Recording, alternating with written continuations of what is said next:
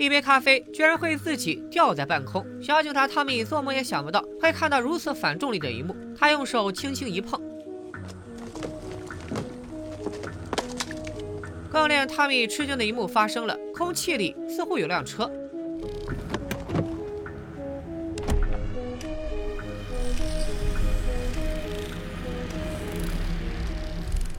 大家好，我是戴眼镜拿着话筒的拉塞偏偏。今天我们来继续解说由乔纳森·诺兰夫妇参与制作、改编自赛博朋克之父威廉·吉布森同名小说的高概念科幻剧集《边缘世界》第一季的第二集。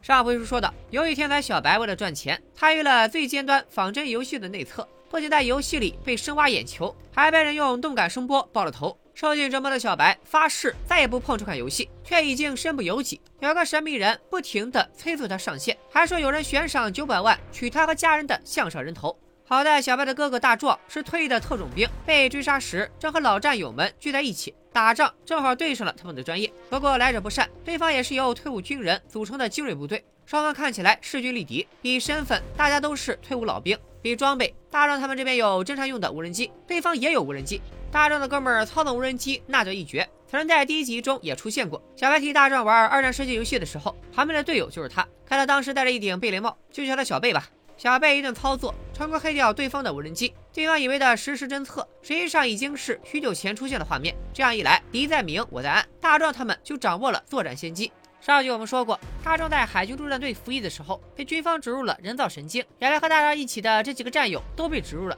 这种人造神经，开启后，他们就可以共享彼此的感官，再加上空中盘旋的无人机提供俯瞰视角，哥几个战斗力暴增，打了对方一个措手不及。战场就留给这些有经验的人吧。小白还是走为上计，把妈妈带去地下室躲避为好。然而白妈刚喝下安眠药，眼下怎么叫都叫不醒。移动不了白妈，那就找个武器保护她。或也是因为事出紧急，加上小白毫无实战经验，一时间乱了阵脚。他居然开着贼亮的手电筒找枪，房子里陡然亮起的光吸引了敌人的注意。小白甚至还拿手电筒去照窗外。很快，一个敌人走进了房内，毕竟再不进来就不礼貌了。小白赶忙躲在一边。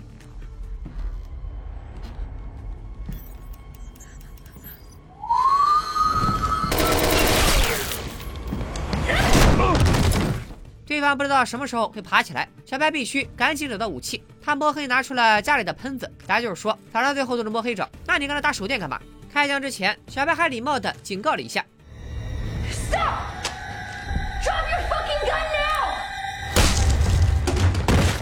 要不是大壮从外面来一波助攻，小白这波就记了。从这里也可以看出，虽然小白游戏牛的一批，但现实里却是个菜鸡，和哥哥大壮也算是互补了。正好大壮这边也结束了战斗，对方几乎全军覆没，但还是有两个漏网之鱼。可是无人机里却并没有侦测到相关信息，而看监测画面，果然有三个人瞬间消失。大壮懂了，对方也像他们一样黑掉了无人机。就在此时，躲在暗处的敌方突然开始攻击。糟糕的是，我方弹药不足，再加上敌方有视野优势，这一次打的有些艰难。就在他们焦头烂额的时候，那个男人出现了。只见阿坚逆着光，开着耀眼的蹦蹦，几枪就帮老 baby 们解决了麻烦。本来对悬赏九百万追杀小白一家的话，小白将信将疑。但在经历了生死大战之后，小白不得不信，自己和家人是真的陷入了危险。他们要弄清楚是谁在追杀自己，又是为了什么。实际上，在小白被强制下线后，尸体很快就被一个光头女发现。这个人在第一集里也出现过，是个连艾丽塔都不想招惹的恶人。光头女是研究所的博士，因为小白的一顿操作，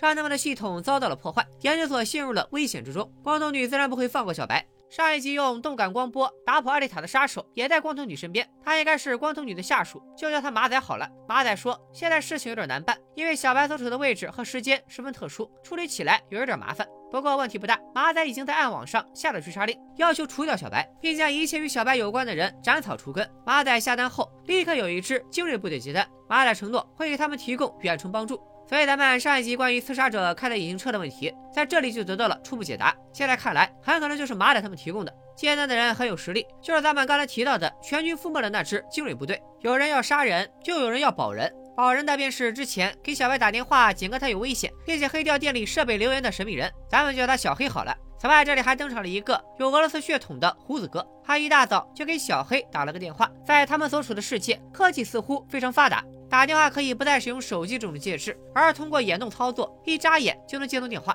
胡子哥已经派人给小白做了边缘，只要小黑想办法让小白登录就好。可是平白无故，胡子哥为什么要救小白呢？原来是为了顺藤摸瓜找到艾丽塔。毕竟小白是最后一个见过艾丽塔的人。话说完了，胡子哥手指一碰就挂掉了电话。胡子哥打电话，全程被旁边的亚裔女人听了进去。好家伙，这不是秋章吗？咱们叫她秋姐好了。秋姐觉得事儿可以办，但是委托小黑去办似乎有些不妥，因为小黑和胡子哥压根就不是一类人。He's not a wealthy bon vivant, a descendant of an illustrious Russian bloodline, a patron to the arts. A killer. He's just a pet. 而这胡子哥对小黑非常有信心，别人只知道小黑温文尔雅，但胡子哥却了解自己这位好兄弟。总结起来就八个字：我不做大哥好多年。论下起狠来，小黑说自己是第二，江湖上没人敢称第一。只不过这件事很多人都不知道罢了。小黑做这件事不仅有能力，更有动力。没有人比他更想找到艾丽塔，因为他们两个人的纠葛实在太深了。就连刚刚睡觉时，小黑还回忆起了自己和艾丽塔的过往。他告诉艾丽塔，胡子哥想花大价钱跟他合作，但金钱并不能激起艾丽塔的兴趣。小黑立马换了一个思路，追着艾丽塔问：“你幸福吗？”估计是国内早期综艺访谈节目看多了这个问题。小黑以前每天早上都会问他，看样子。二人之前曾经在一起生活，他们是情侣还是亲人尚不明确，只知道当时周边的环境好像很糟糕，一片荒凉。但是艾丽塔还是感到幸福。可眼下艾丽塔看起来过得并不开心，小黑戳中了艾丽塔的痛点，艾丽塔也终于松口答应了合作。不管怎样，都能看出艾丽塔对小黑很重要。关于两人的交集，其实在整部剧的开场就有交代。第一集一开始是西班牙无敌舰队和英国皇家海军的一场恶战，然而镜头一推却发现，以上只是在泰晤河上呈现出的 AR 投影。此时的时间点是二零九九年，坐在长椅上看投影的不是别人，正是小黑本黑。不断摆弄的手指以及看表的动作，暴露了他正在焦急的等人。很快，一名萝莉赤着脚向他走来。萝莉看起来娇小可爱，可她的身体里似乎住着一个大人的灵魂，不仅教训起小黑来头头是道，很可能还是小黑的救命恩人。When I first found you, I made a vow I'd save you if I could. And you did. Did I? 原来这个萝莉就是艾丽塔。艾丽塔说自己曾经有一次六个月没有穿鞋，身体就会跟随环境做出改变，脚底板就会变硬。这句话颇有哲理，表意上似乎是在说人类可以适应环境，不断进化。不知道是不是一个有关主线剧情的伏笔。之前我们见过的艾丽塔是成年人，怎么现在变成了萝莉？而且一开口就是老谜语人。他说自己在拯救世界，可拯救的却又不是小黑所在的这个世界。小黑也听得一脸懵，刚想追问，Goodbye, Wolf。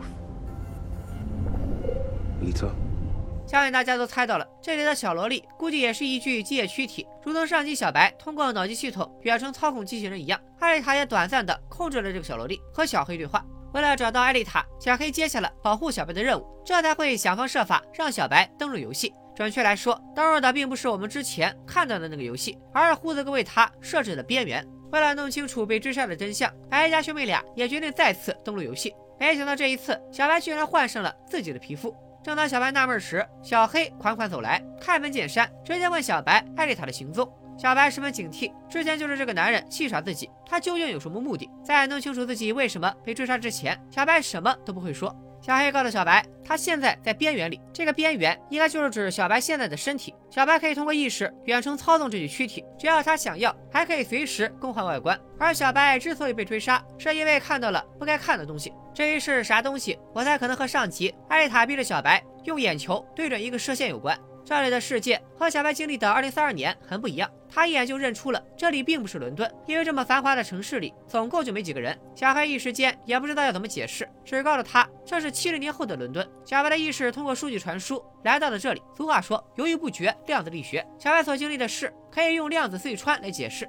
那什么叫量子隧穿呢？简单来说，在 A 点和 B 点中间有一堵墙挡住了粒子的通路。在极端条件下，粒子可以从 A 点穿墙到达 B 点，这种茅山道士的穿墙术就叫量子隧穿。而剧里的小白并不是自己的身体从 A 点穿到 B 点，而是他的意识实现了穿墙。直白点说，就是小白的意识通过脑机系统实现了时空穿越。为了让小白相信自己，小黑告诉他，你妈将在六个星期之内死去，因为她的脑袋里长了神经胶质瘤。疼痛加剧却是发病的第一个征兆，所以上一集中，小白发现老妈的止痛药变少了，是被老妈自己吃了。说着，小黑又拿出了一张刊登白妈讣告的报纸。不得不说，都二零三二年了，小白生活的那个世界还保留着某些传统习俗，家人去世了还要在报上刊登消息。见小白开始动摇，小黑乘胜追击，称白妈的病问题不大，他们所处的未来世界就有专门治疗神经胶质瘤的特效药，而且他已经把配方和钱打给了小白家附近的药房，小白只要去取 3D 打印出来的药就可以了。听了小黑的话，小白表面上强装镇定，但内心早已崩塌，因为连他都不知道老妈得了神经胶质瘤的事。回到家里，小白做的第一件事就是去拿药。在打针之前，才从白马口中得知，他确实被医生告知只有六个星期的活头。这样看来，如果任由白马的病情发展下去，那条讣告真的有可能出现在报纸上。不过这个药真的管用吗？成分是否安全？白马表示无所谓，他注定要死，不过是早一天晚一天的事。说完便把胳膊主动伸过来，没想到注射以后，白马的生命体征很不稳定。如今小白已经基本相信了小黑的话，他再次登陆边缘世界。上线后，小黑就坐在他的身边。这里除了胡子哥和小黑，还有两个拥有独门绝技的技术员，其中之一就是咱们之前介绍过的秋姐。她的身体很神奇，背后会有花草蝴蝶的纹身在翻动。另一个技术员不苟言笑，为了和秋姐凑一对儿，就叫他张哥吧。秋姐和张哥主要负责两个世界的连接。胡子哥告诉小白，他这副躯体每天会睡够八小时，在躯体醒着的时候，如果小白在自己的时间桩里，躯体就会由 AI 代为操纵。这也就解释了为什么萝莉版的艾丽塔说完再见就避而不语，是因为她下线了，由 AI 操控的躯体又变成了一个无情的 NPC。可能有的朋友会纳闷，什么是时间桩？假如老牛顿回到过去的时间，遇到了被苹果砸之前的自己，并且赶在被砸之前抱起小牛顿，远离了那棵苹果树，那么在这个时间点将会产生两条时空分支。一条是被老牛顿抱走，导致没有被苹果砸，所以没有及时发现第一定律的时空；一条是没有遇到老牛顿，小牛顿像往常一样被苹果砸了一下，然后发现了第一定律的时空。所以接触不同的时空，并不会对原时空产生影响，而在接触的那个点发散出新的时空的分支，也就是平行时间线。时间桩可以被理解为时间线之间的接触点。艾丽塔在研究所上班，因为工作原因，她可以访问小白的时间桩，而秋姐他们也想进入小白的时间桩，便贿赂艾丽塔，让她在小白的时间桩上开个后门，也就是前面咱们讲过的小黑回忆起和艾丽塔接触的那个场景。艾丽塔应该就是在那时给他们开了后门，让胡子哥他们可以进入小白的时间桩。小白有些无语，你们为什么都要来我的实验桩里溜达呢？You could call it intellectual curiosity. Like a game? Like playing a sim?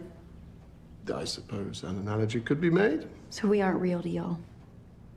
Are we? Me, my family, my friends? Are we real to you? I'm working on it. 小白很想知道，在他们看到的实验线里，自己和哥哥的未来会发生什么。小黑含糊其辞说：“我们只有你在某个时间点之前的信息，在那个时间点之后，事情就发生了改变。”他只透露，在他们时空相差的七十年里，发生了很多事。至于是啥，等缘分到了，自然会告诉他。小白又想起妈妈的事，那个号称能治好白妈的药，一针下去，白妈的病好像更重了，是不是得给个说法？They can encrypt their voices when they address each other. You'll grow accustomed to it, although I'm afraid the irritation never quite dissipates. I was simply informing Ash that the medication in question has a 57% efficacy rate.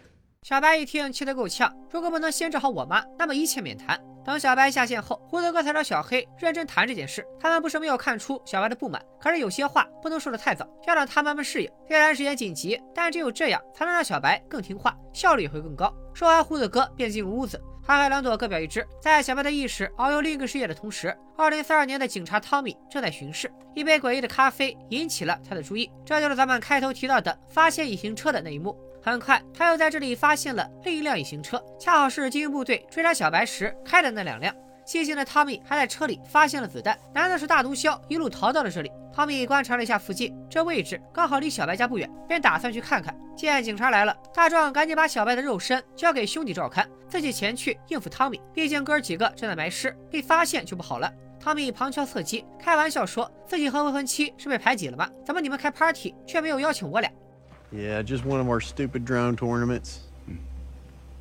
I didn't figure you'd be fool enough to mess around with those. No. Suppose not. 小白从边缘回来，对胡德哥他们将信将疑，不过对方也保证会在下一波追上来之前给他们发出预警，而且还要给小白打钱，足足有二十五万美元。大壮当即就笑了，我真的栓 Q，他们要真的给钱，可千万别打到我的卡上。突然出现这么多钱，以后的低保还怎么认证？好在胡德哥他们想了个好办法，当晚就让老 baby 的成员之一小胖中了二十万彩票。小胖除了是和大壮一起当兵的好兄弟，还是他们的堂弟。这波操作也算是肥水不流外人田。不过在酒吧里中彩票，自然会引起别人的注意，其中就包括当地的黑道大佬东叔。东叔给他们送了一杯啤酒。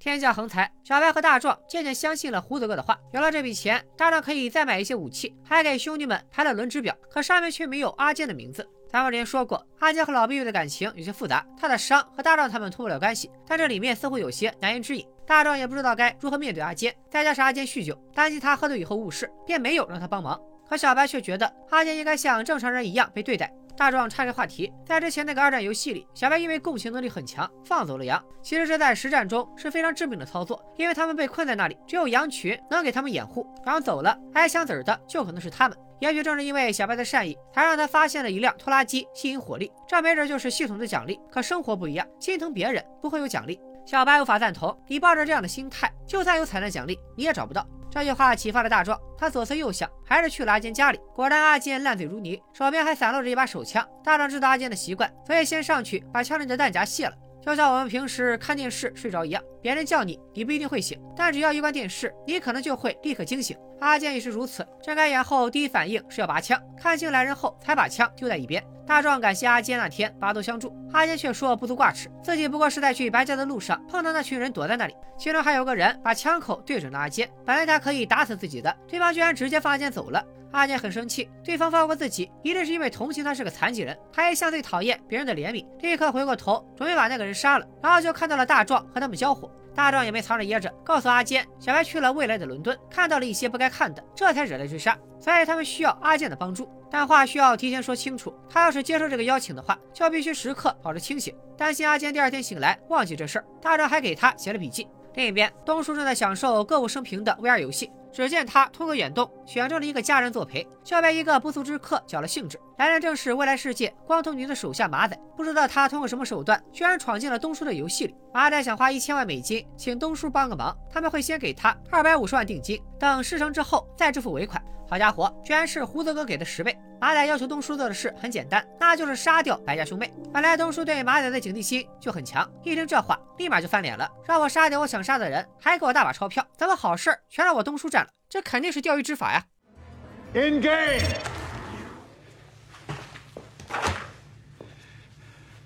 Jesus Christ. Fucking idiots.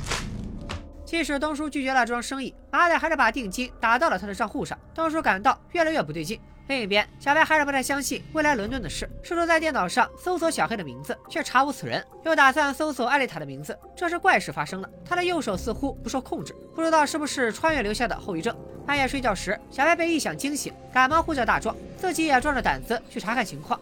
妈妈，What are you doing? You okay? I was hungry. I thought I was in a dream.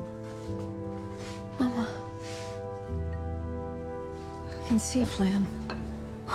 i can see you 看来白妈的失明是因为神经胶质瘤压迫了视觉神经。如今白妈恢复了视力，看来小黑给的药的确有效。边缘游戏第一季、第二季的故事也到此落下帷幕。编剧填了一些之前留下的坑，比如小白在测试游戏的时候，为什么每次上线后所处的地点和状态都与下线时不同？因为未来世界中的躯体还会以 AI 接管的状态持续运行。另外，片名叫《边缘世界》，剧中角色也多次提到了“边缘”这个词。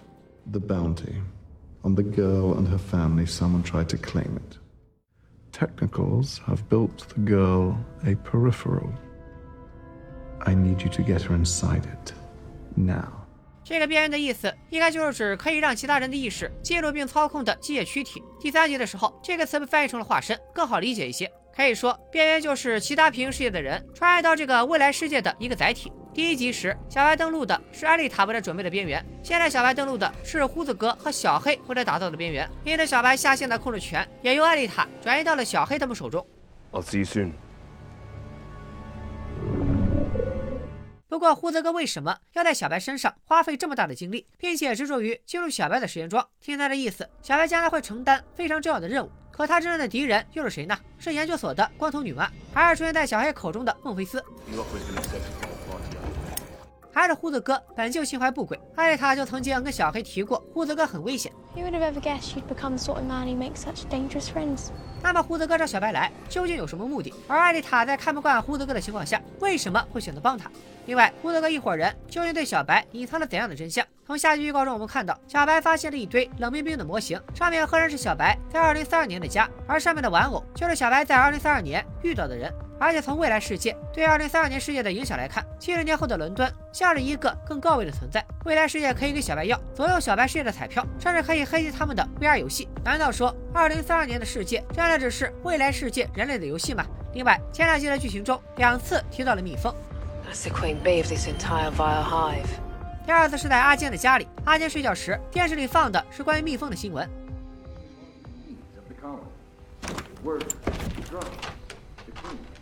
They all contribute to the healthy functioning of the hive. And none of them, not even the queen herself, can survive without the support of the others.